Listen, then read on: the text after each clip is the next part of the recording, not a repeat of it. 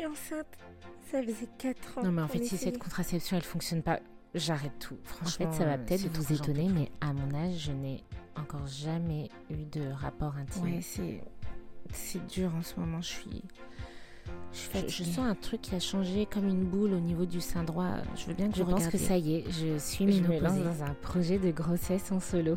Je me sens tellement nulle. Je veux bien euh, une ordonnance pour euh, le dépistage des IST. Je, J'ai mais rencontré en fait, parfois les rapports sont tellement douloureux, mais que je pensais vraiment que je suis En normale. fait, je suis émue. c'est la première fois que quelqu'un me dit que ça pourrait Oui, aller. bonjour, je vous appelle pour vous dire que, bah écoutez, ça y est, on, on vient d'accueillir notre petite fille, j'ai accouché hier et tout s'est hyper bien passé.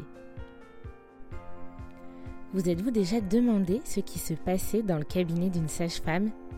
Au-delà des examens et des actes médicaux, le cabinet d'une sage-femme est un lieu de confidence. Ces quatre murs sont comme une boîte dans laquelle on peut déposer avec confiance ses questionnements, ses interrogations, ses espoirs, ses joies, ses peines. C'est un lieu où parfois le temps s'arrête et on est juste là à parler. Moi, je suis Charline, je suis sage-femme depuis bientôt 8 ans et j'ai fait mon premier stage il y a 12 ans, à la fin de ma première année de médecine, là où j'ai eu mon concours sage-femme. 12 ans que j'ai la chance de voir mes patientes et mes patients dans des moments de vérité comme on en voit peu.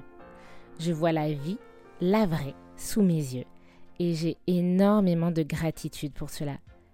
Les sages-femmes sont souvent qualifiées de bienveillantes et moi je pense que c'est parce qu'on écoute les femmes, on écoute nos patients et quand on écoute vraiment les gens, eh bien ça rend humble. Mais comme je suis soumise au secret médical et c'est très bien ainsi, je ne peux pas vous partager ce que je vis dans la chaleur de mon cabinet. Mais si vous saviez comme ma place est privilégiée, alors j'ai décidé de laisser les personnes concernées vous raconter. Dans ce podcast, vous entendrez des histoires de vie sous le prisme des cycles. J'accompagne des vies de la puberté à passer la ménopause, des femmes, des hommes, des humains en somme, qui viennent toujours me voir par rapport à un événement lié au cycle menstruel, contraception, SPM, grossesse, ménopause, et j'en passe. Alors voilà pourquoi ici, on va pouvoir entendre de vraies histoires des True Story. Bienvenue dans Mon's True Story.